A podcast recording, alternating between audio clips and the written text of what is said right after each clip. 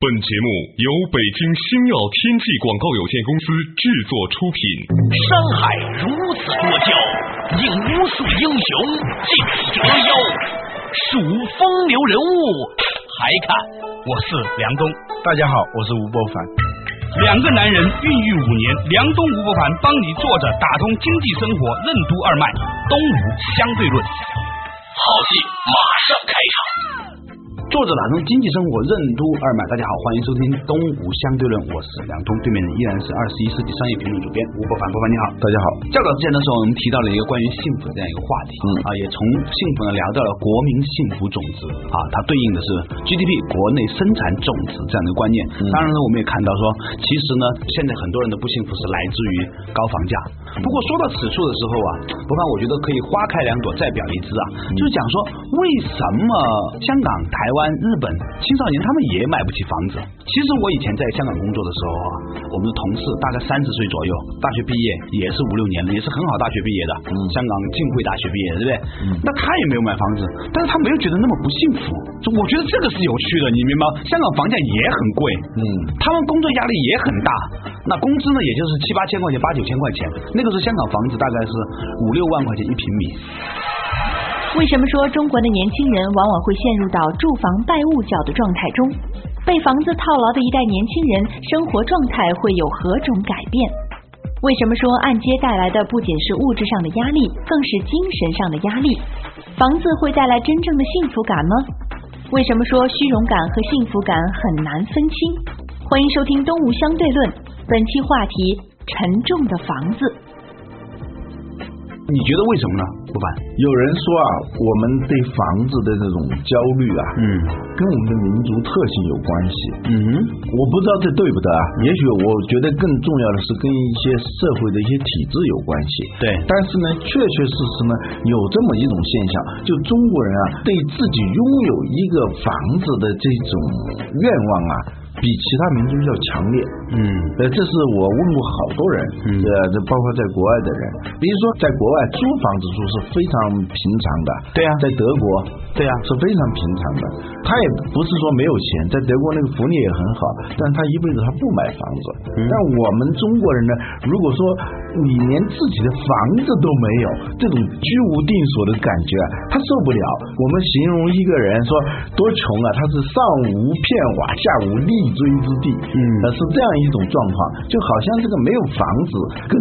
一个人的这种视频状态是连在一起的。但是其实你们这个很大的一个误区哈，嗯你说现在同样的这个房子要住，你供他呢，就是你交按揭，嗯你交完一个首期，把自己弄得一贫如洗，嗯交完首期之后呢，每个月交六七千、七八千块钱，嗯同样的房子你租呢才四五千块钱，嗯 你觉得你能住得很好了哦。啊，还没有四五千块钱。对呀、我有一个朋友，就是我们公司的同事嗯，在北京的建国门赛特旁边住那种老居民楼，很舒服的房子，小区也很安静，嗯两千五百块钱，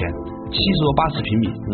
我觉得说，如果这个房子你能一辈子这样按这个价格租的话，我我跟他说，我建议他一辈子都不应该买房子。嗯他完全不需要。如果在同样地段买一套房子的话，它的成本要高很多。嗯所以我觉得说，其实它中间有一种某种这种迷失。那很多人有认为说，我买的房子呢是我的产权啊，那个是租的，都不是我的。其实错了。嗯我们在第一次节目里讲的，我们只有使用权，没有对呀所有权，其实我们买的都是七十年使用权，你就买也是七十年而已，其实也是租的，对，也是租的嘛，租嗯几十年。对呀、这按道理说，这就说的好像全都是国家的嘛，这房子啊根本不是我们的，嗯也应该是这个样子，对吧？对公有制体制下，对，过去我们由于没有商品房这个概念，嗯大家就等着分房嘛，那个对时候是，所以呢，也没有对住房的那种焦虑。所以在十几年前，我听一首歌啊嗯，哎，我就觉得怎么会那么惨嘛、嗯呃，就是有哪首歌？一个歌手叫郑智化，听说过没有？他说风雨中，呃，对，啊就是他。他唱有一首歌呢，叫《蜗牛的家》。嗯那首歌呢，歌词是这样的：密密麻麻的高楼大厦，找不到我的家，在人来人往的拥挤街道，浪迹天涯。我身上背着重重的壳，努力往上爬，却永永远远跟不上飞涨的房价。这是一个台湾年轻人在八九十年代的嗯的一个呼喊，是吧？啊对那说明一个问题，当然咱不是站着说话不腰疼，嗯就这个事情的确不是当今的中国大陆年轻人唯独面对的。嗯嗯，其实别的地方的年轻人那也这很这么像是现在我们这样一个状况嘛。对呀、嗯当时台湾经济起飞也面临这样一个情景，嗯对不对？但是后来台湾房价跌得很厉害，我有好几个朋友在台湾哇疯掉了，那个时候高房价时候买了之后，整个都没有办法在台湾混了，整个就跑到中国大陆来了。嗯所以呢，这些年呢，大陆这个娱乐行业，包括某一些电视台的娱乐节目之所以能做得那么好，嗯其实要拜台湾经济变差所赐。台湾很多制作人都跑到大陆来做节目，嗯所以才能够繁荣了这个电视屏幕，是吧？嗯啊，但是呢，我觉得说这个事情呢，它能够给我们带来的一个情景，就是说，是不是在另外一个角度上来说，由于我们的传媒现在很发达，嗯过度放大了这样的一种悲凉，嗯，不是，我觉得大家对于房子的这种焦虑啊，嗯有人甚至是把它形容为住房拜物教，嗯就整天想的就是房子房子，做梦都想的是自己能不能买上一套房子，一生的精力，一生的时间都是为了供奉那一套房子，这有点像过去那个信宗教的人啊嗯啊，迷信，呃，他就脑子里整天想的就是他，魔障可能可能啊魔早障晨醒来想的就是他，睡觉之前想的也是他，一年到头想的也是他，甚至一辈子就是为了侍奉那一套房子而耗尽了自己所有的时间和精力。说到此处啊，我想跟你讲一个真实的事儿。嗯昨天呢，我在北京啊一个胡同里呢，跟一个老居民聊天儿。嗯你知道现在在北京，比如像南池子啊、南长街这故宫旁边这房子呢，叫做永久产权房，嗯还和我们买的这个商品房还不一样。嗯这个产权是可以一直传下去的。嗯哎，没有这个七十年这个限制。嗯然后呢，这个人呢就给我讲解他们家这套房子的经历，说当年呢，他那块地儿呢以前是荣禄的，后来呢荣禄呢又给了一个民国的时候又有一个大官儿，然后呢他父亲呢在刚刚解放的时候呢买下了这块地方，中间呢又受到了很多的冲击，后来就没有住在那儿，后来呢八十年代末的时候又把它争取了回来。他跟我说他很感慨，他说别说那个商品房了，嗯就连这样的房子，有块地的嗯上面就是天，下面就是地，这么一个平房了，嗯都不是谁的，嗯他说就在这一个平方米上住了多少什么什么样的人，什么什么样的人，嗯他们来了也没有带来，走了也没带走，这房子也不是他们的，嗯连这样的房子都不是。他说，所以我实在想不明白，为什么大家有那么疯狂的要一定要去买一套拥有你自己的房子？嗯，这是花开两朵，各表一枝。呃，一方面呢，我们是要关注这个高房价的问题，高房价是否给人带来了除了物质的压力以外，还带来了非常大的精神的压力，嗯而且呢，使我们的精神状态陷入了一种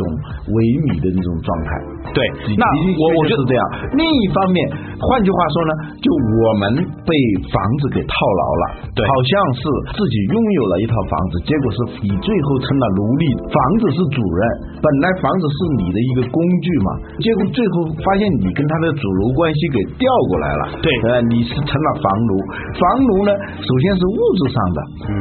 其次呢是精神上的，嗯你就不会想到的是什么天空任鸟飞，海阔凭鱼跳，不会想到还有什么创业呀、还有什么什么人生啊，哲学呀、啊享受一个啊，不可能星的空啊，，因为当你在生活当中、工作上稍稍要有一点变动的时候，你马上想的是这个月要还那个房贷，对不是，你必须要做一个唯唯诺诺的人，在老板面前表现得非常的顺从，保住你这份工作，因为它都是迫在眉睫的。这个房子，它就是每个月让你去还一次房贷的这种折磨啊，你是很难超越的。就是一个胸怀大志的人，你一旦入到这个局里头尤的时其候，还贷款这个局的时候啊，那你完蛋，实际上就是英雄气胆了。对一分钱难倒英雄汉，每个月活况是好几千了。每对，个它月是就个它是个心理上的问题。对所以呢，我前两天跟朋友啊，我们在私下也讲了这个问题。嗯你知道我那个朋友说什么吗？他说你站着说话不腰疼，梁东是吧？你自己有没有买房子？你在电台里面，你在公开场合说不要买房子，你自己有买。我说这个关键在哪里呢？第一，我现在是租的房子住的。嗯第二，我是买了房子，但是我买那个房子呢是全额付完之后呢对抗通胀用的。嗯，是投资行为。投资行为，但是呢，我绝不贷款。我以前不理解，嗯我以前觉得说这个贷款现在利率那么低是吧？嗯不还，其实根本不在于说你还不还得起这个钱的问题。嗯我在想说，如果我没有能力还买的话，我就绝不买。我要买，我就全额能买得下来。嗯为什么这样做呢？是因为这种小刀锯大树啊，每个月几千块钱，每个月几千块钱这种事儿吧，嗯它不多，它恶 心你，它让你每天都在想，原来就几千块钱，就像一个出租车司机一样，睁开眼睛就有份儿钱，这很讨厌的。对啊，一醒来就欠公家四百块钱，是吧？感所觉以广大的出租车司机是这个天底下最不容易我的们人。说被束缚、被捆绑、被套牢这种感觉啊，首先这个按揭款是对人的精神上是一个非常大的束缚。对有这种束缚的话，你的幸福指数肯定会很低的。我们说了，最低限度的幸福就是不受束缚、不受奴役、不受驱使啊，有一定的自由意志，不被打扰这样一种状态。你把自己置入到这种状态下以后呢，而且这个时间二十年甚至三十年，你的最美好的时光都将与这样一条绳索相伴的时候，你的幸福指数就会大大降低。所以呢，我给大家是一个建议哈，如果你还很年轻，公楼款对你的压力很大的话，我就不建议大家在现在的房屋价格上去买房子了。嗯嗯那么，那很多人就说，那如果这房价还增长，我怎么办？你很简单，你看一下租金价格有没有上涨。嗯如果租金价格没有持续上涨的话呢，实际上对你的真正的未来的生活压力没有那么大。嗯，现在恰恰是房子的那个价格涨幅非常的高，而租金价格其实还在掉。还在掉，这就是说，作为投资品的住房和作为消费品的住房，二者的那个属性非常不一样。所以你本来买的是一个消费品，但是呢，实际上呢，你加入到那个投资品里头去了。嗯呃，这你就很悖论了。而且所有的投资其实都是有风险的，嗯这个世界上没有一个包赔不赚的投资，嗯，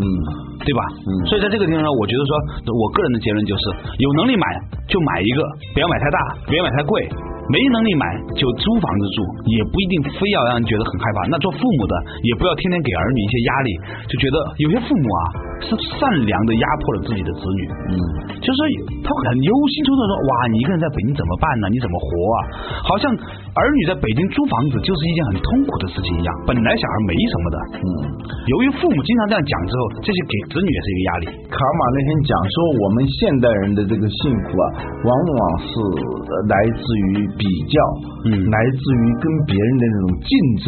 当中产生某种幸福感。他说那种幸福感是虚假的幸福感。嗯我比你住的房子大一点，嗯然后我就会有一种幸福感。嗯或者说我的同学都住很大的房子，我住的很小的房子，嗯那我就会感到很不幸福。嗯他说这是现代商业社会给人造成的一个骗局。嗯但这个骗局很管用啊，你必须要去不断的消费，你拼命的挣钱，你要购买更高规格的产品，这样你会有一种所谓的成就感和幸福感。卡马那句话我非常认同，真正的幸福感不是比较来的，而是你的的确确从内而外的感觉到的那种满足、喜乐和喜乐，对无对象的那种喜悦，这才是真正的幸福。有时候呢，我们要追求幸福指数，首先要辨析清楚幸福这个概念。你有时候追求的那种幸福不一定是幸福啊。我们曾经说过，这个现代人的贫困感来自于邻居的眼光，或者他的贫困感来自年金。我们曾经讲过，这个社会把你置于某种地位当中，你的幸福感和不幸感来自于你跟在同一个层级上的人的比较当中。这一点呢，是现代商业社会的一个阴谋，迫使你不断的在他给你设定的这个游戏规则下去追逐他希望你去追逐的那个东西。实际上呢，你追求的那不是幸福，而是虚荣。嗯所以有时候说虚荣感和幸福感，它很难分清楚。对于好多人来说，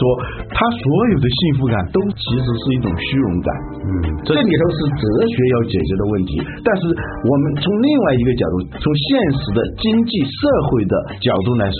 那是另外一套思路。我们过后再来谈这个问对，题。我觉得说，起码呢，大家要站在一个比较开阔的角度来看到现代商业社会的一些很丑恶的逻辑。嗯这些逻辑，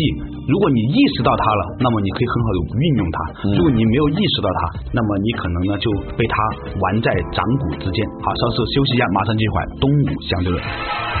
为什么说房子不是给年轻人盖的？中国为什么会出现房地产过热的现象？没有实体经济繁荣支撑的高房价有何危害？为什么说普通百姓被迫陷入了一场投资游戏？买二手房为什么更保险？欢迎继续收听《东吴相对论》，本期话题：沉重的房子。你想了解《东吴相对论》的最新动态吗？你想和主持人梁东、吴伯凡进行交流吗？或者你对我们的节目有什么好的建议？都请登录《东吴相对论》的官方博客。 blog.sina.com.cn/slash 如果你错过了播出时间，还可以登录《二十一世纪经济报道》网站 www.21cbh.com 进行在线收听。在线收听。梁东吴不凡帮你坐着打通经济生活任督二脉，东吴相对论。作者打通经济生活任督二脉，继续回来到东吴相对论。刚才呢和吴伯凡呢又从房价聊到这个关于幸福感这样一个话题哈，在这里呢跟大家插一两点这个有趣的干货，这是我现实现实生活中我旁边的一些朋友们正在做的一些事情，我觉得我有义务和责任的告诉大家。第一，我的许多的朋友啊，在郊区有别墅的都在卖。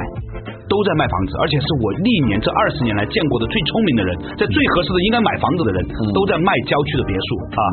第二，因为他们给我的理由是，第一呢，就是未来的这个交通成本会越来越高，油漆啊、气价，甚至是进城还要更多的钱，而且呢，这个会拥堵，以前的高速公路会变得这个拥挤不堪啊。所以呢，他们在卖，而且他们认为这个现在郊区的这个房子呢，这个价格已经涨得非常连他们自己都觉得很可怕的地步。前段时间呢，这个后沙峪，你知道都知道，后沙峪是很北的地方了，拍出来的地面价格还没盖房子三万块钱，盖出来得五万块钱以上是最少，所以呢，他们认为这是已经到了非常不合理的地步了。这是第一个事情，第二个事情呢，大家宁愿租房子住，因为如果你让同样的钱去租的话，会过得很好。那这个钱拿去干什么？嗯，那这个钱呢，可以去买一些其他的投资品，比如说，如果你觉得是未来的股票或者会涨的话呢，用巴菲特的话来说，买指数基金就好。嗯，你能够把你的钱跟着整个的指数成长啊，配合它的话，其实基本上来说，根据过去一百年来的这个资本主义统计，有超过百分之七十五的这个投资基金跑不赢指数的。嗯，所以你能买个指数基金就可以了。我们好几次节目里头都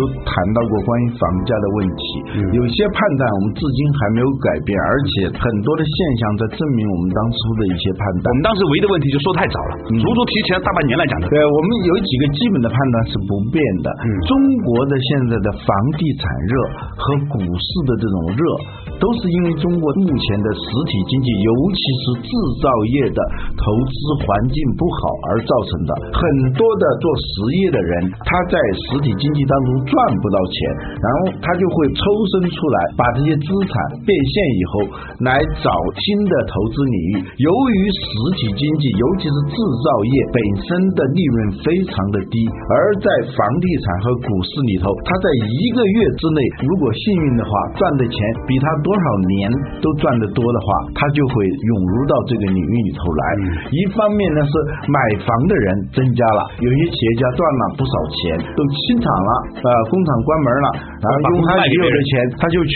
在一个楼盘里头买几栋房子都有的，等着它涨价，这样呢比他来制造产品那个利润呢、高的就是有时候是几倍几倍啊，是吧？搁上一个几年的话，两三倍啊，百分之二三百啊。中国的平均的制造业的利润在百分之四，如果加上这个人民币升值的话，这个把那个百分之四都可能吃掉，是由于这个实体经济的经营环境不好，把很多的资金都吸到了房地产里头来了，就买房的人增加了。另一方面呢，一些企业家呢，他不去买房，他去盖房子，用他的这个他资金不少嘛，他就去做房地产商。很多过去不是房地产商的人，他又进入了房地产，这样呢就导致土地价格上涨。嗯，大家都在拍地了嘛，嗯，那个土地价格就上涨。据统计，现在的房地产的成本当中，与政府有关的这个费用将近百分之六十，这里头有地价呀、各种各样的税费啊等等，加起来就是你的房价的百分之六十。这是因为大量过去不是房地产的那些企业家涌入到这里头来了以后，后导致的这种土地价格的上涨，嗯等等这种状况呢，就是造成了这个呃，它房地产非常热。我们购房呢是两类人，一类人呢是这些投资者有钱的，他是有很多的资金，他没地方去投，他投到这里头来了。当然这里头有很多像我们这种深斗市民嘛，我们是要买房子住，但是我们都不知道自己被迫进入了一场投资游戏，你本来并不想去投资的，但是你也要去玩这个投资了。本来是要买一套房子来结婚的，结果呢，你也是跟着去投资了。这里头呢，就导致这个房价进一步的上涨。嗯这里头呢，对中国的经济的复苏是一个非常大的一个危害，因为整体经济的复苏是建立在大量的企业的创新能力和创新的动机非常高的情况下，有更多的满足大家真正需求的产品出来，有更有竞争力的产品出来以后，企业的利润提高，它的规模扩大，就业增加，这才是经济复苏。如果是靠这种房价的增长的话，导致的这种表面上 GDP 上的那种反弹的话，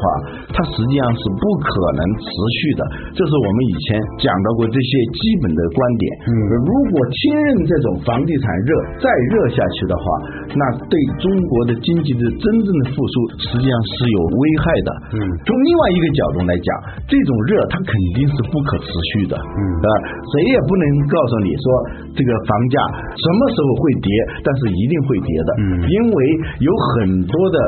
数据都表明它是一种虚高，是这种剃头挑子、一头热，就房地产热，其他经济都能的时候，它不可能持续下去啊。装修的现在建材非常便宜，嗯装修材料非常便宜，租金非常便宜，这都跟消费有关的这些东西啊，它都是非常便宜，证明它是不热的，它就拉不起来，这就有问题。大家买房子干什么？买房子就把它囤在那儿，等着涨价，这就跟买股票一样，股票是不能吃不能住的，它就是个投资品放在那个地方。有一次我在我们二十一世纪报系在海南搞了个博鳌房地产论坛，有一个所谓的经济学家，姓董的，这个人呃据说是很有名了、他有一套论调说只有房地产才能救中国，谁打压房地产就是打压中国的经济，打压中国的复兴就是反人类，这是他的很有名的话。当时呢，在这个会场上坐在我旁边的是山东的一个房地产公司的，他们是房地产业界的人哦，也不爱听这样的话。他说你们怎么把这么一个人请来，正是说这种不负责任的话？他的话我可以反过来说，房地产过分的繁荣，实际上是在对中国的经济、对中国的复兴，甚至对人。尤其是对人的幸福指数的增加，都是非常有害的。嗯，所以从博凡这个角度上来说呢，我们相信哈，这个中国的这样的虚高的疯狂增长的这个房价呢，我们个人的判断是不会太过持久的，嗯啊，长不过两年，短不过一年啊，嗯我个人呢就一一定面临一个调整，所以我给大家的第二个建议就是，如果你最后由于大家都要买房，你扛不住了，嗯你实在要买，请务必买二手房，因为一手房的房产证办下来可能要两年以后，嗯，本身呢、你买房就会降低你的幸福指数。如果两年以后你终于房产证给办下来之后，发现你的房价已经是有又掉了百分之几十的时候，你的那个幸福指数又会掉一截。哎，所以呢，我们那个朋友跟我说，他说如果你实在扛不住，别人真的大家都在买，你不买房子，你简直浑身难受，你要会疯狂的话，请最后最后给自己买一套保险，一定要买那些二手房，能马上拿到房产证的。这样的话呢，到明年某一个时候，你觉得你需要卖掉的时候，你可以马上卖掉，而不至于你要等着房产证办下来。嗯啊，因为我们对这个听众都是很诚恳的，才把这个最真实的我们周遭的这些朋友在做的一些事情跟大家来分享。嗯嗯，过分追捧这个房地产，甚至是推波助澜，将会导致的这个危害是对整个中国的复兴，对一代中国人的素质和幸福都是非常有害的。呃，这个任志强人称人大嘴啊，啊就是他每年都要进入这个欠扁网的嘛，是吧？啊啊全国人民最想打的几个人之一。啊他每说一句话都会引起公愤。哎啊但前不久他说了一句话，我听起来是很不舒服，但是呢，认真想想呢，认也有道理。认真想一想，可能还有点道理对。他说啊，年轻人都说房子贵，房子本来就不是给年轻人盖的，它是给那些真正有经济实力的人盖的。他他也举了好多例子，说在美国是怎么样，在德国是怎么样。在新加坡也是这样。啊，呃，我们呢，在二十多岁，大学刚毕业，甚至大学没毕业的时候，就在想房子、房子、房子，把所有的心思、所有的精力都投在这个上头的时候，这的的确确有可能既是一个投资决策上的错误，也可能是一个人生决策上的一个错误。嗯，我们不能为了一时的 GDP 的增长而牺牲我们的 GNH，不要以为国民幸福指数是个虚的东西，它是代表我们整个民族的生活质量以及人的素质相关的。如果是这个房子压垮了一代人的精神的话，就会对我们中国的复兴是一个非常大的一个伤害。嗯嗯，这个老吴说的这个是非常非常的诚恳的，说了天底下的父母呢，如果为你子女好的话呢，就不要逼迫他在大城市买套房子了。年轻的朋友们，如果你把眼睛放长远的话呢，也不要为了一套房子而放弃你的所有的梦想，因为梦想对于你来说比房子要重要许多许多。好了，感谢大家收听今天的东吴相对论，我们下一次同一时间再见，谢谢老吴。欢迎收听《东吴相对论》，经济之声北京 FM 九十六点六，上海 FM 九十一点四，广州、深圳 FM 幺零六点六，中国之声北京 FM 幺零六点一，上海 FM 九十九点零，广州 FM 八十九点三，深圳 FM 九十五点八。